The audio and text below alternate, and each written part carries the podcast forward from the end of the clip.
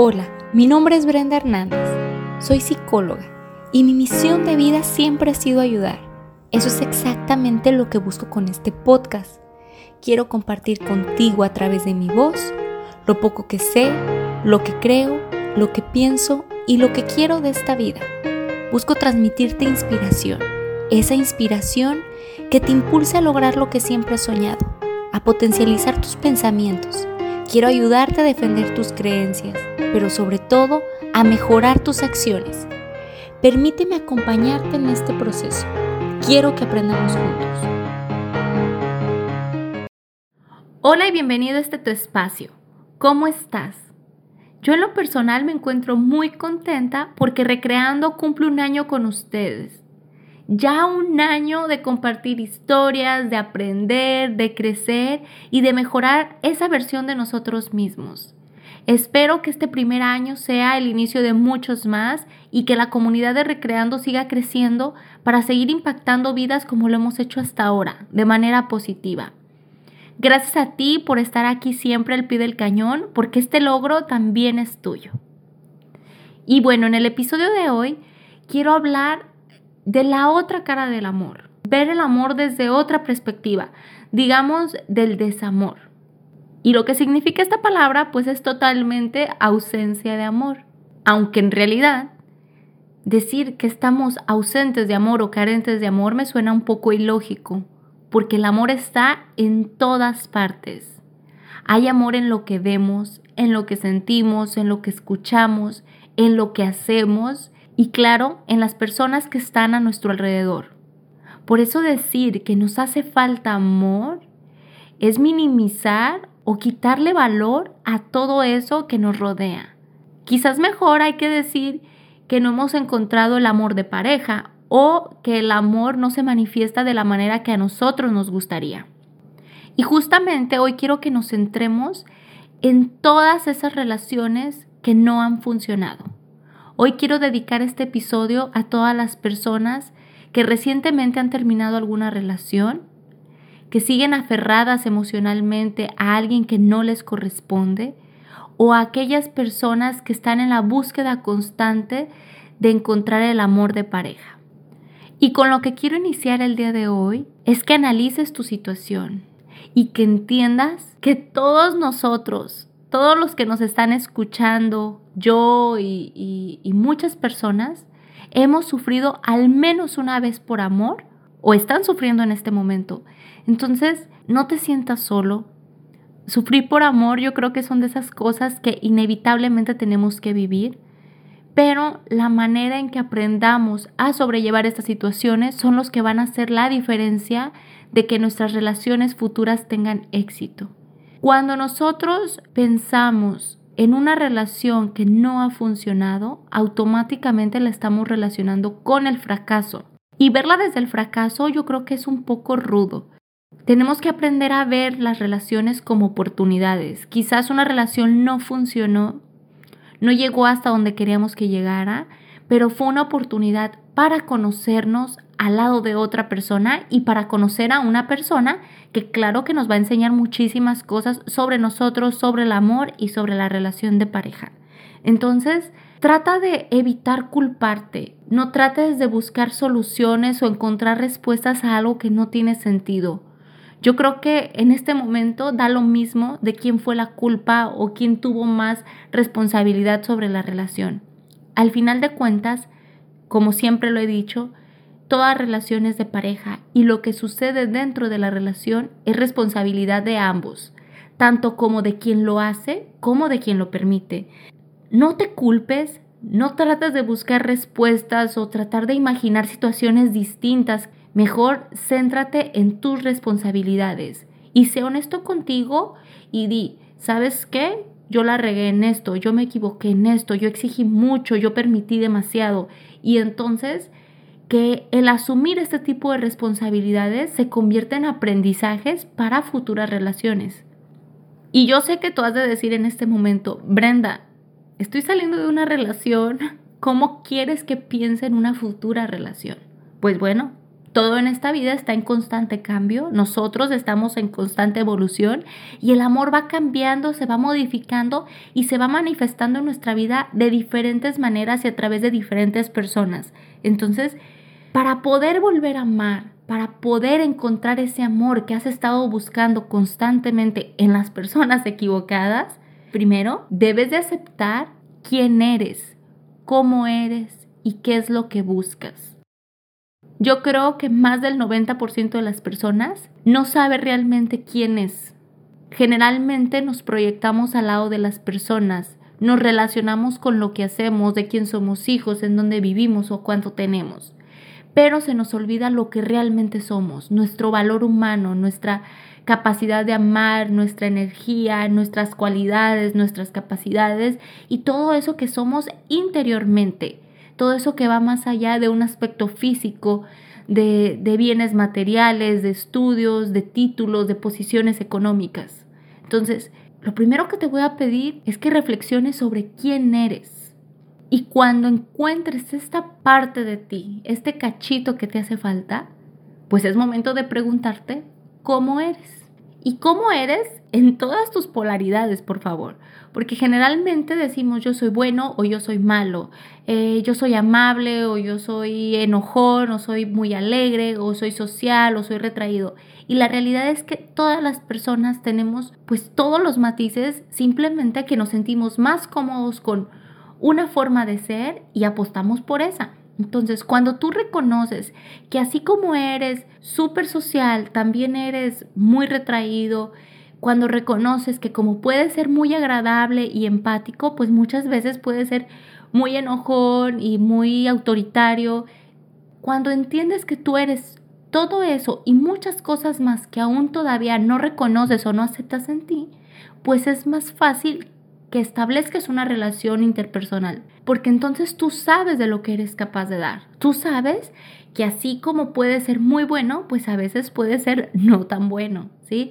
A veces como puede ser muy servicioso, otras veces puedes decir, ¿sabes qué? No quiero ayudarte y no pasa nada, porque estás dejando de vivir en pro de los demás y comienzas a vivir para ti. Y entiendes que así como tienes todos estos matices, todas estas polaridades, pues entonces tú tienes la capacidad de elegir quién quieres ser y cómo ser, en qué circunstancias y con qué personas. Entonces hay que saber quiénes somos, cómo somos y lo más importante, qué es eso que estamos buscando, qué es eso que queremos.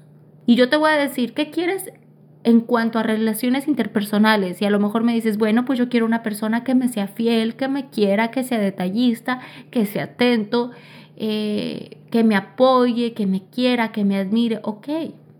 Pero cuando tú me hablas de todas estas características, pues yo puedo pensar en mil personas, en diez mil personas, ¿sí? Y yo lo que quiero es que seas más exacto. ¿Qué es lo que quieres para tu vida? En dónde quieres estar, cómo te quieres ver, cómo imaginas esa vida en 10 años y qué necesitas para estar en esa vida. ¿Qué tipo de valores tiene que tener esa persona? ¿Qué tipo de hábitos tiene que tener esa persona? Eh, ¿Qué características de personalidad tiene que tener para que embone con lo que tú estás buscando? Y ojo, no estoy diciendo que tengas que encontrar una persona perfecta para ti. Quiero decir que cuando uno sabe lo que quiere, entonces sabes lo que estás buscando.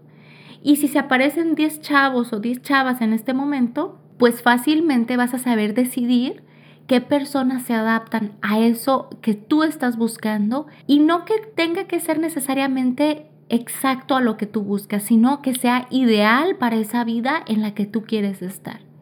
Yo quiero una persona que le guste trabajar, ok, pues voy a buscar a una persona que trabaje, no voy a buscar a una persona que esté ahí eh, merodeando o buscando pretextos para no trabajar. Yo quiero una persona que tenga valores, pues entonces voy a buscar una persona que en este momento me esté reflejando esos valores que yo quiero en mi vida. Una persona que es honesta va a ser honesta siempre. Una persona que ahora es responsable va a ser responsable siempre. Entonces, ¿qué es lo que yo quiero para mi vida?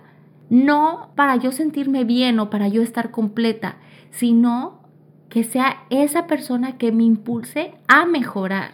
No porque yo la necesite, sino porque yo deseo compartir mi vida con alguien de este tipo, con alguien similar a estas características. Cuando tú ya sabes quién eres, cómo eres y qué es eso que buscas, automáticamente pues tienes que pensar cómo se supone que tendrías que ser como pareja, o sea, desde el otro lado. Si yo busco una persona que sea responsable, trabajadora y honesta, pues lo más probable es que yo tenga que ser trabajadora, responsable y honesta, ¿sí? O que yo esté tratando de mejorar esas características en mi persona. Para poder buscar a alguien a nuestra medida, primero tenemos que ser nosotros a nuestra medida es aquí donde empieza el trabajo súper complicado con nosotros, porque tenemos que empezar a mejorar comportamientos, a mejorar actitudes y cosas que en un pasado no nos funcionaron. Y claro que todo este cambio y todo este proceso de mejora tiene que ser en pro a nosotros. O sea, todo lo que tú hagas para cambiar tiene que ser siempre siéndote fiel a ti mismo. No desde el punto de vista de voy a cambiar porque a mi ex no le gustaba esto y entonces eh, si yo encuentro otra persona tengo que mejorar eso porque a él tampoco le gustaba. No.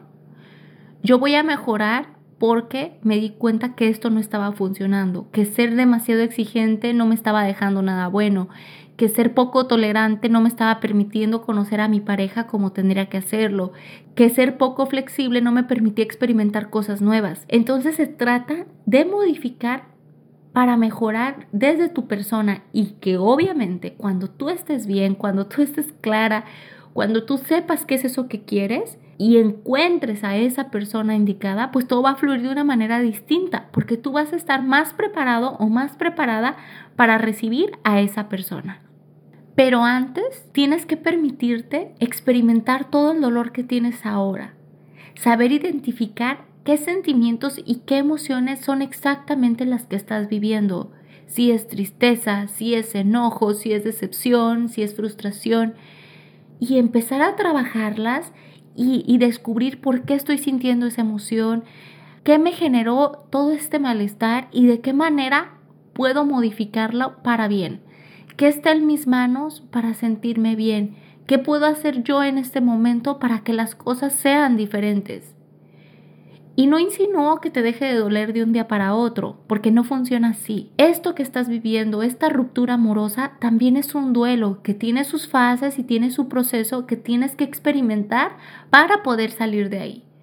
Y cuando tú ya vivas todo este proceso, cuando tú ya aceptes todas tus emociones, cuando ya aceptes toda esa situación que experimentaste, pues entonces ahora sí, a la par, tienes que ir realizando el trabajo individual, el trabajo personal, para que cuando salgas de ese hoyo, digámoslo así, tú ya estés listo para abrir tus puertas y permitir entrar a más personas a tu vida. No digo que te lances luego, luego con una persona a querer iniciar una relación, que también se vale, pero no es el punto. Lo que quiero decir es que muchas veces cuando una persona nos falla, nos cerramos a todo el mundo. ¿Sí? Y tenemos que entender que quien nos está fallando es una persona de un millón de personas que están a nuestro alrededor.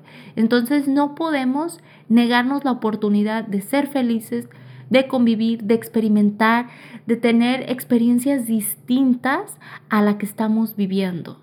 Hay que salirnos de ese frasco de dolor y permitirnos experimentar nuestra vulnerabilidad porque quizás tengas miedo de vivir, tengas miedo de confiar, tengas miedo de compartir tu vida con alguien más.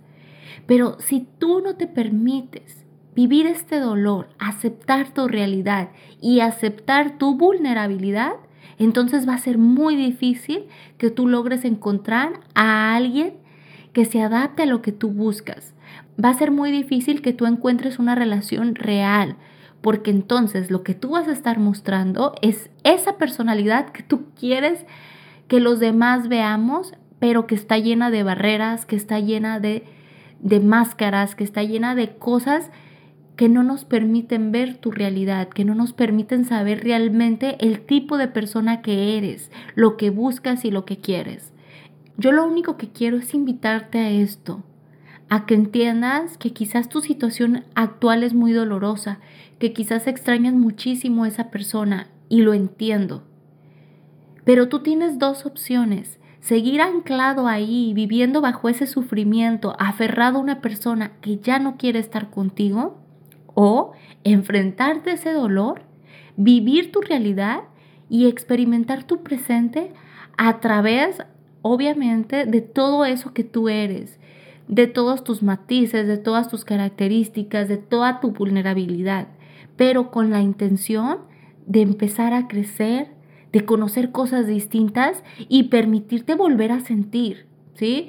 Y si en ese volver a sentir se vuelve a sentir amor y también dolor, pues adelante, ¿no? Así es la vida. Yo creo que no existe el sentirse bien si no se sabe qué es sentirse mal. Entonces, tenemos que aprender a experimentar todo esto las veces que sea necesario hasta que encuentres a la persona indicada para ti, a la persona ideal para tus objetivos, para tu proyecto de vida, una persona que te impulse a crecer, a mejorar y que te llene de todo eso que tú necesitas para sentirte bien. Pero obviamente tenemos que estar bien nosotros antes, para que nosotros también tengamos algo que ofrecerle a esa persona que va a llegar.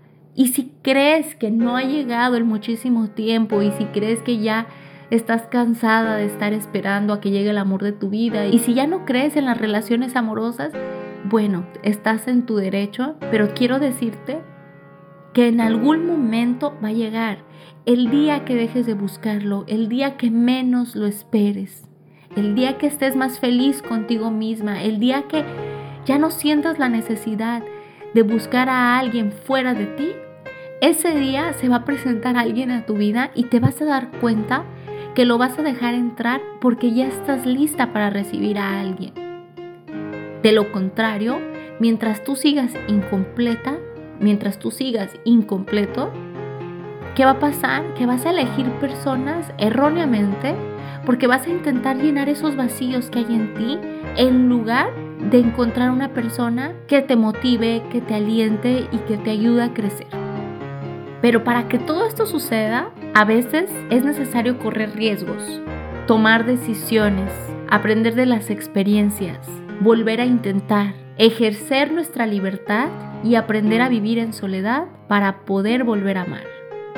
Espero que este episodio te haya servido para darte cuenta que contigo te basta y te sobra y que cuando estés completa, cuando estés completo, cuando estés feliz y satisfecho con todo lo que eres y todo lo que tienes para ofrecerte a ti mismo, entonces ese será el momento en que tú puedes recibir a alguien para compartir tu vida, no porque lo necesites, sino porque tú lo eliges. Ayúdame a compartir este episodio para poder llegar a más personas, para seguir creciendo la comunidad de Recreando y nuevamente te agradezco por ser parte de este proyecto. Muchas felicidades por este primer año y que sean muchísimos más. Nos vemos la siguiente semana en un episodio diferente y recuerda, encuentra tu equilibrio recreándote.